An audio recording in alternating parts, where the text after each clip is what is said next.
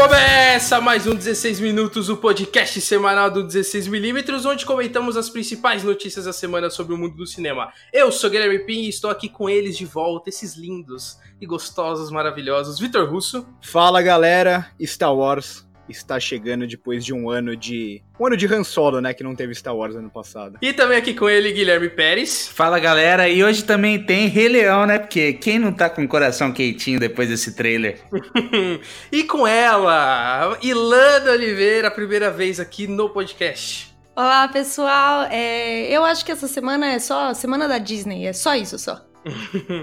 Então é isso aí, gente. Segundo episódio. Finalmente sobreviveu o programa, né? Que bom. Não, não morreu já no primeiro episódio. E a gente quer avisar que a gente sabe que ontem começou Game of Thrones, mas a gente não vai falar absolutamente nada da série, porque lá no YouTube vai ter conteúdos especiais. Acabou o episódio do domingo, segunda-feira já vai ter um vídeo novo. Então já se inscreve lá no canal, porque hoje já sai um vídeo novo. Fique esperto lá. Lembrando que o canal do YouTube também é 16mm, apesar da gente chamar de 16mm aí.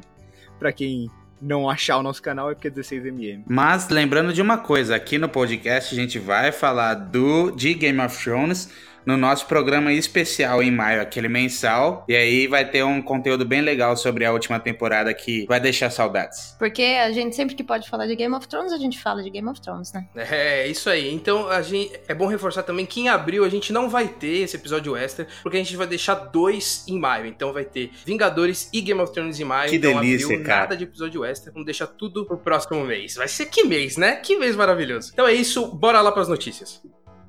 Bem, a gente vai começar puxando uma matéria que, na verdade, começou na semana passada, onde a gente citou que saiu o trailer de The Dead Don't Die, o filme lá com o Bill Murray, o... Me relembra aí o elenco que eu já tô. Adam Driver. Adam Driver, Steve Buscemi, e uma galerona. Selena Gomes.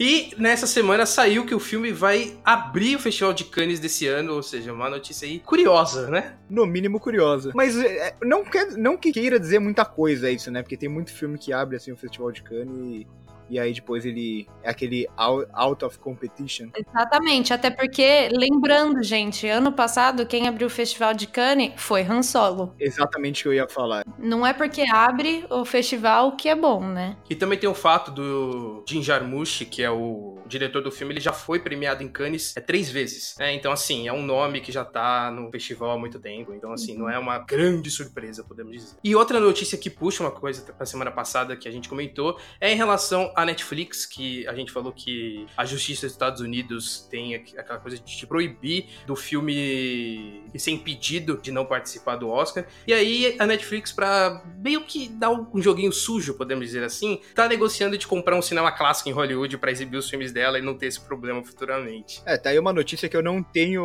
opinião formada sobre, porque eu não sei até que ponto é positivo, não sei como que vai funcionar isso, mas é, fica evidenciado que a Netflix agora ela vai investir mesmo em, em filmes talvez mais autorais, filmes de mais qualidade mesmo, como teve ano passado com Roma, como agora provavelmente vai ter com o filme do Scorsese, o melhor filme desse ano já. E, e é uma notícia boa, né? Sempre que a gente tem um streaming ganhando em qualidade é bom para quem gosta de cinema. E eu acho que na realidade a Netflix ela tá lutando com unhas e dentes para tomar o lugar dela na, na indústria, né? Porque ela tá tentando, talvez isso seja um, uma atitude um pouco que reprovável, comprar um cinema clássico, pode ser, mas é, uma, é a maneira que ela tá encontrando para poder participar e, e tá não só no Oscar como em outros festivais Sim. também. Então, eu tenho um pouco de ressalva em relação a isso, porque eu acho que começa a ficar claro que a Netflix já tá um pouco atrás, mas eu acho que comprar um cinema para passar os filmes dela e durante o dia vai funcionar a Cinemateca normalmente, mas eu acho que comprar um cinema para passar os filmes já é um pouco exagerado. A Netflix quer conquistar o espaço dela no Oscar e nas competições. Mas eu acho que essa não é a melhor forma. Eu vou levantar uma questão aqui. Será que a Netflix não faz isso com medo de dos cinemas tentarem boicotar ela de alguma forma? Então, eu acho que cai muito no que eu falei. Porque, por exemplo, a Universal não tem o próprio cinema, a Warner não tem o próprio cinema. Mas por quê? Porque elas estão no, no mercado desde, desde antes da gente nascer, entendeu? E, enfim, muito antes da gente nascer. Então, eu acho que, na realidade, é uma questão de, tipo, lutar, entendeu? E não é nem só isso, né? Que você citou, Universal, Warner, etc., elas fazem filme para o cinema, né? A Netflix, a, o objetivo dela é fazer o filme pro streaming. Elas só vão passar no cinema esses filmes para poder ser indicado ao Oscar. Mas agora, emendando numa outra notícia que a gente já ia falar, e a Disney Plus, se chegar, só vai ser de série ou vai ter filme também? Não, aí vai ser. É, eu acho que é muito mais série do que filme. A Disney essa semana teve um evento de investidores e eles fizeram uma festa. Divulgaram uma coisa atrás da outra, de um modo impressionante, assim, umas, umas coisas bem mais ou menos, como o título da série do Visão com a Feiticeira Escarlate, que eu acho horrível, horrível, nossa senhora. WandaVision. WandaVision, olha isso. O nome vai ser criatividade. Não, e pior que também confirmaram o título da série do Falcão e do Soldado Invernal. E é justamente o nome dos dois. É The Falcon and the Winter Soldier. Meu ou Deus seja, criatividade da Disney. Meu pai amado. que isso? Meu Mas, Deus. por exemplo, e o Dame o Vagabundo que saiu a, a, primeira imagem e vai ser filme na Disney Plus? Vai, vai ser filme. Sim, e fofos, né? Fofos demais, não tem como. Fofinhos. A questão aqui é que eu acho que, assim, eu não tô, não tô depositando muito minha confiança na Disney Plus, porque eu acho que é só pra ganhar dinheiro. Ah, peraí, peraí, peraí, peraí. É exatamente, que a Disney exatamente. Tá fazendo Você tá falando da Disney. Exato, é. Então, mas Fica aí... meio, é, meio interessante falar sobre Disney e ganhar dinheiro. Aí tá bom, ela vai ganhar dinheiro, obviamente custando 7 dólares por mês a assinatura, sendo que no Brasil só chega no segundo semestre do ano que vem. A gente 2020, espera que na Europa chegue, chegue primeiro.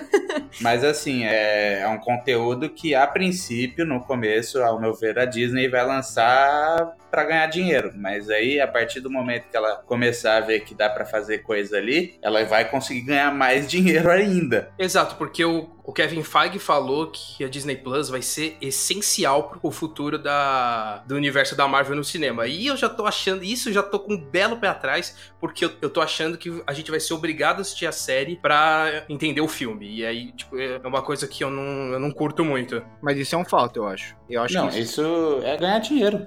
É ganhar dinheiro. Exato. Gente, só que é, como vou... errado é isso? Porque imagina, você, é, é, é, você, você vai. É meio que escravizar o espectador isso. E, e por exemplo, é, em relação ao, Oscar e tudo, a Disney eu acho que é a maior ganhadora de Oscar do universo.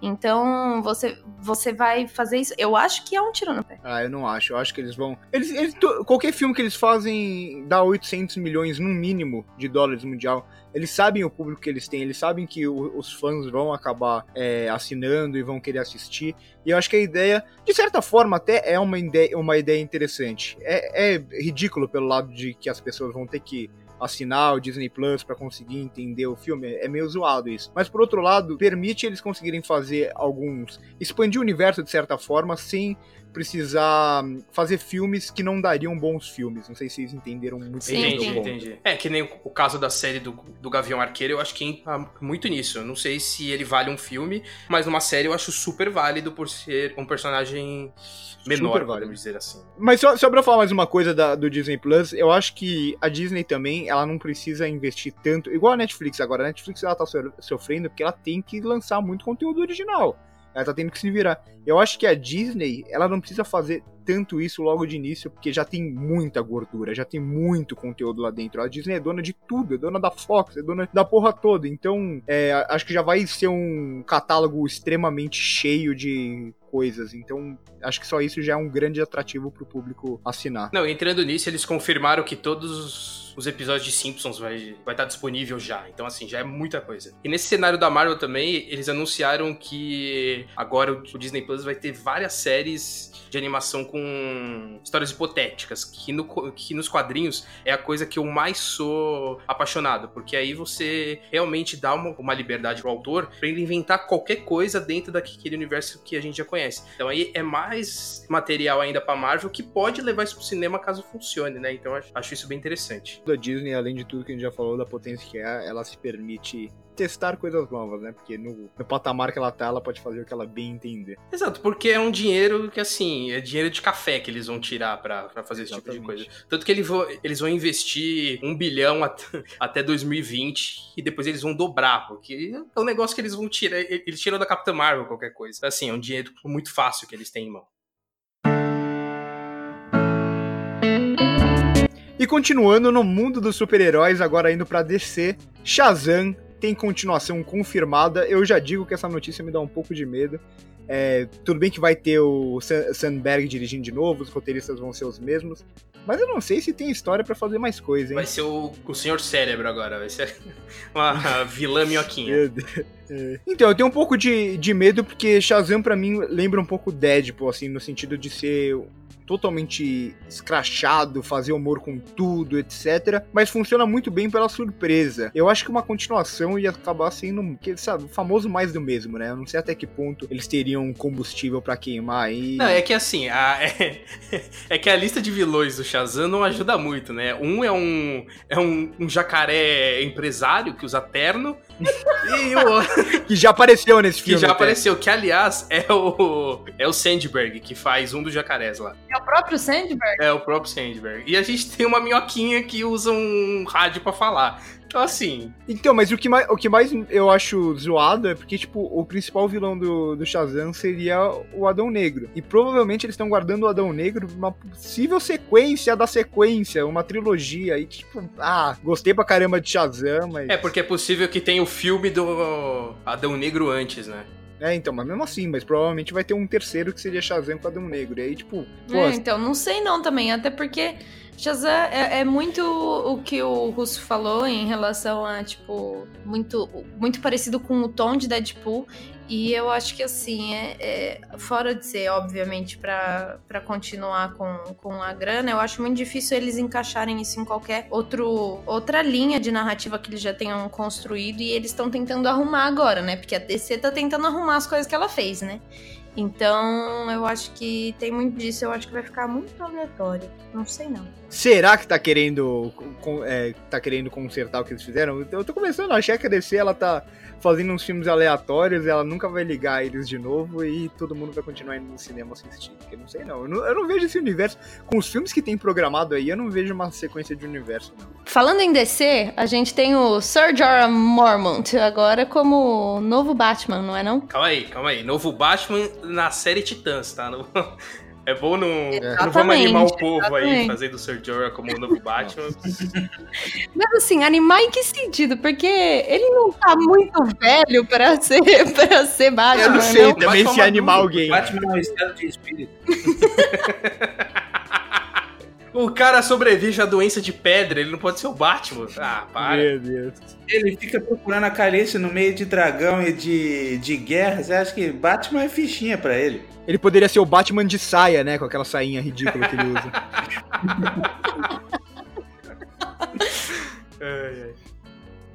E Space Jam 2 tem o roteiro. O roteiro está sendo reescrito por Ryan Coogler, ele mesmo, o cara de Creed, o cara de Pantera Negra. Eu, não, eu já não sou tão fã do primeiro, e olha que o primeiro era com Michael Jordan. Agora com LeBron James, que. Bom, eu sou um hater do LeBron James, eu provavelmente não vou assistir, ou se eu assistir, eu vou assistir pra criticar. Olha o aí. Profissionalismo. O pior, o pior crítico de cinema possível falando que vai assistir. Mas é que o LeBron James não dá. Eu acho esse filme muita. É, eu acho esse filme muita mentirada pra, só pra ganhar dinheiro, né? Porque, pelo amor de Deus. LeBron James. Mas você tá esperando o quê? De um, de um jogo de basquete com um personagem de desenho animado? Exato. Não, mentirada no sentido de que não deve ter conteúdo nenhum esse filme, só vai vender por causa do. Então, pelo que, pelo que eu entendi do, do roteiro, eles vão focar mais na história de vida do LeBron do que tipo, no time em si, né? Que, que, no caso foi o foco do primeiro. Mas aí que entra para mim o maior problema. Se você vai focar na, na, na, vida do cara, você vai usar o LeBron James. Imagina o LeBron James atuando. Faz um documentário do cara que fica melhor. É, exato. Ah, mas aí não tem perna longa e patolino, essa é a graça, gente. E, e, pelo que tudo indica, o problema do roteiro ser reescrito é porque tem, tem todo o lance de contratos na NBA, né, com marcas. E aí eu, eu acho que os maiores problemas seriam Kevin Durant, James Harden e Stephen Curry, três das maiores estrelas da NBA hoje, junto com o LeBron, que estaria tendo esse problema de, de marca. Acho que eles têm marcas diferentes do LeBron, alguma coisa assim, né? É isso aí. Tomara que eles não participem, não entrem nessa barca furada.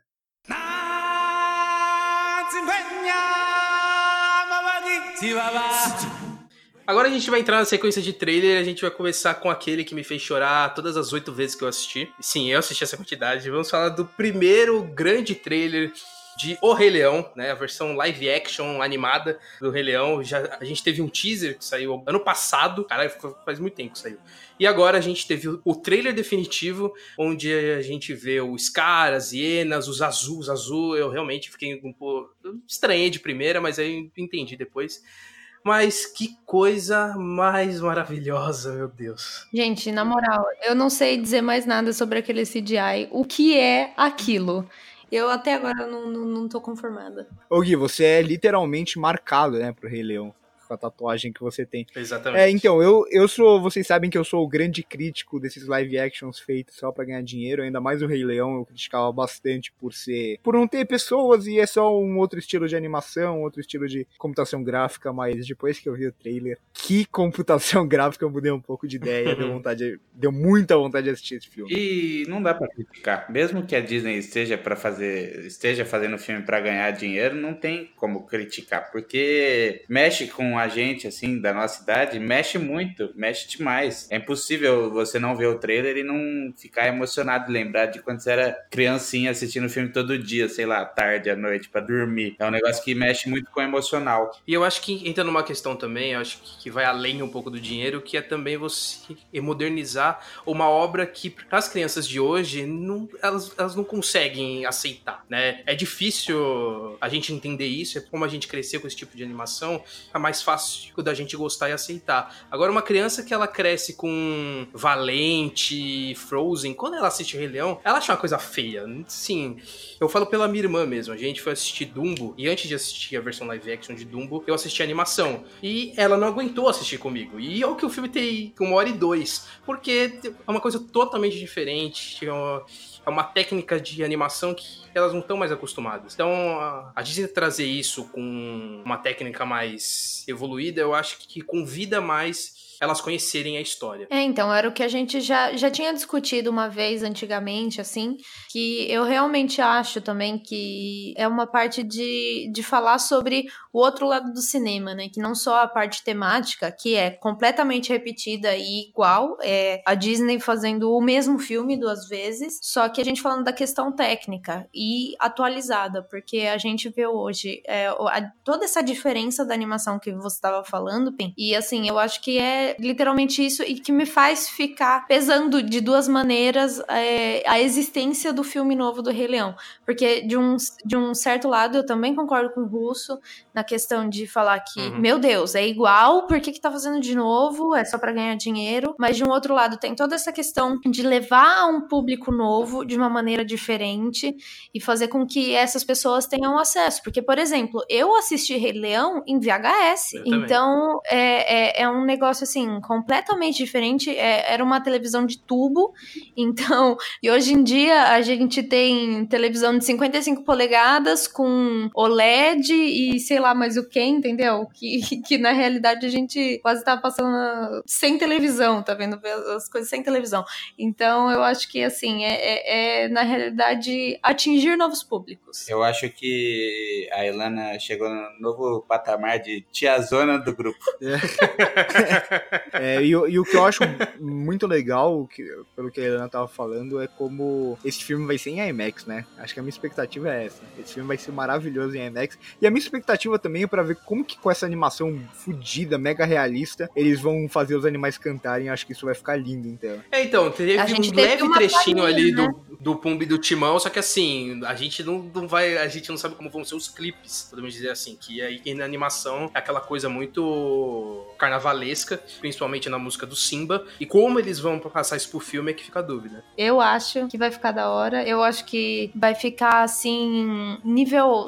Lembrem, lembram de Bela e a Fera, né? O último, live action. Que eu acho que a adaptação pro live action daquela. do clipe da, da mesa de jantar ficou muito boa. Então eu acho que a Disney não vai errar com, com o Rei Leão. Eu duvido muito que ela erre com o Rei Leão.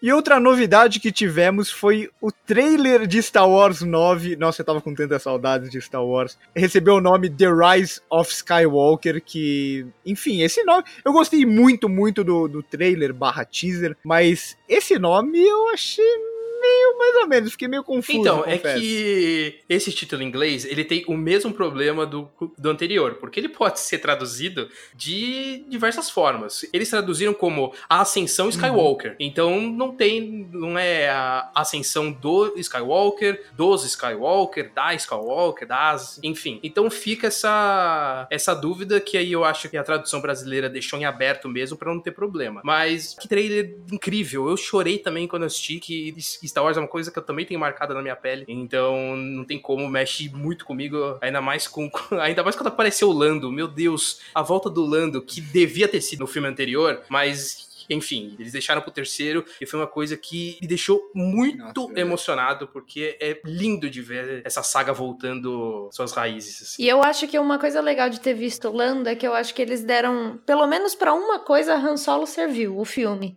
Porque eles conseguiram, por escolher o, o Donald Glover, eles aproximaram muito mais o Lando das pessoas que, de, de uma maneira ou de outra, começaram a assistir Star Wars nos últimos tempos. Então, a gente tem hoje em dia as pessoas muito mais afeiçoadas à imagem do Lando do que antigamente, que às vezes as pessoas até nem lembravam dele. Eu não sei se eu concordo tanto, porque ninguém assistiu Han Solo, na verdade. Então eu não sei se, se esse Lando do, do Donald Glover, que eu gostei, foi a única coisa no filme que acho que realmente vale a pena, mas eu não sei até que ponto isso daí serviu para as pessoas mais jovens, ou até que ponto as únicas pessoas que assistiram o Han Solo foram as pessoas que realmente gostam de Star Wars e queriam ver o que ia sair dali. Então, na realidade, Han Solo, é, foi o que eu falei, só serviu pra isso. E eu acho que, querendo ou não, a gente tendo ressalvas ou não sobre o filme, e eu tenho diversas, é, eu ainda acho que o Donald Glover é uma pessoa que ficou muito popular no ano passado.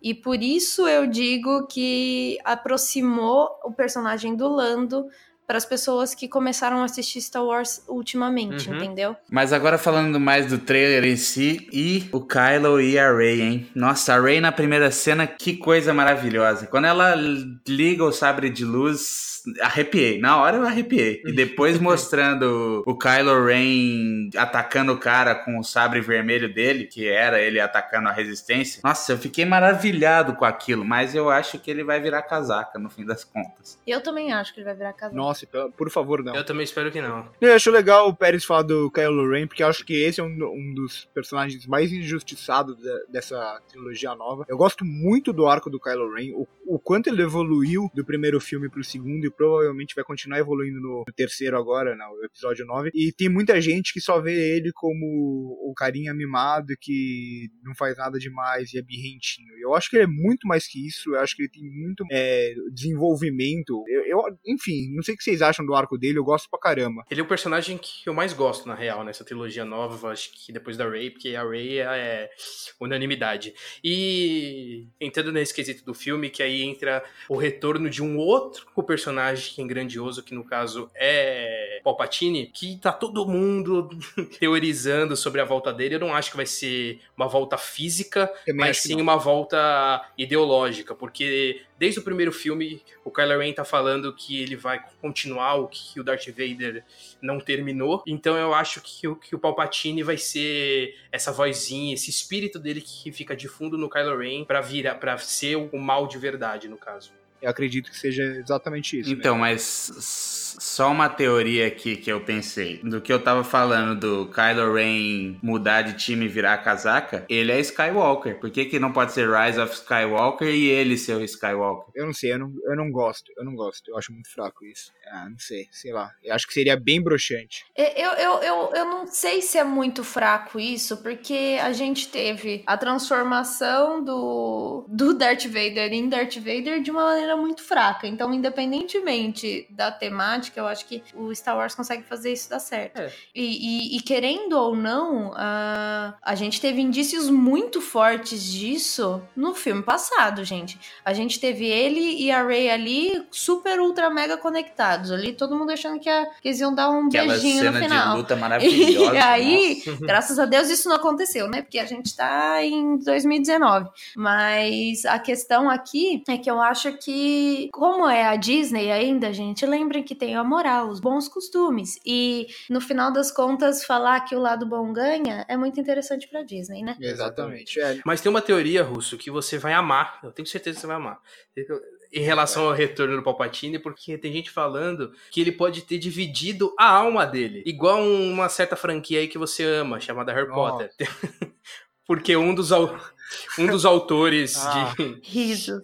Um dos autores desses livros de Star Wars tem uma história onde Palpatine ele divide a alma dele em al- algumas partes da galáxia, então estão teorizando que pode ser isso, que eu acredito que não vai ser. E falando assim, falando aqui sinceramente, pessoal, eu dei uma bela de uma choradinha quando a Leia apareceu e a Rey abraçou ela em puta é merda, foda. como eu chorei naquela hora. Quer dizer, eu chorei ali e já fiquei assustada porque apareceu o Palpatine depois, né? Mas, É. gente do Céu. e quando aparece a medalha do Han Solo na mão dela, também me deu aquela arrepiadinha Puta, puta. marota. Posso falar uma coisa que. Uma coisa que pensando assim, uma coisa assim que eu acho que talvez me incomode. Esse negócio de sempre ter um droidzinho novo. E eu achei, pelo menos o visual do droid novo que aparece no trailer, eu achei ele bem zoadinho. Mano, ele parece um secador de cabelo, não parece? Exatamente. É pra vender dinheiro, é pra vender boneco. É pra vender Exatamente, bonequinho, exatamente. Isso pessoal. aí é, É, bonequinho, lógico, isso aí é bonequinho. É que nem aqueles bichinhos de pelúcia do filme anterior, não vão aparecer Porg, mais. É. Não- é, nunca mais. Ninguém vai lembrar dos caras. Colocaram um braço vermelho no R2D2 só pra vender brinquedo, né? Nossa. E que, aliás, o amor de R2D2. R2D2 não, o C3PO, meu Deus. O C3PO que eu tenho no meu quarto é justamente com o braço vermelho, que não serve pra absolutamente Olha lá, nada. olha Você- ó lá, caiu no conto. É. É, esse é o tipo de gente que mantém essas coisas. Parabéns, Guilherme Pinto. É por causa de você, gente, Guilherme. Pinto. É por causa do Guilherme Pin que a Disney sobrevive. É você que financia essa merda.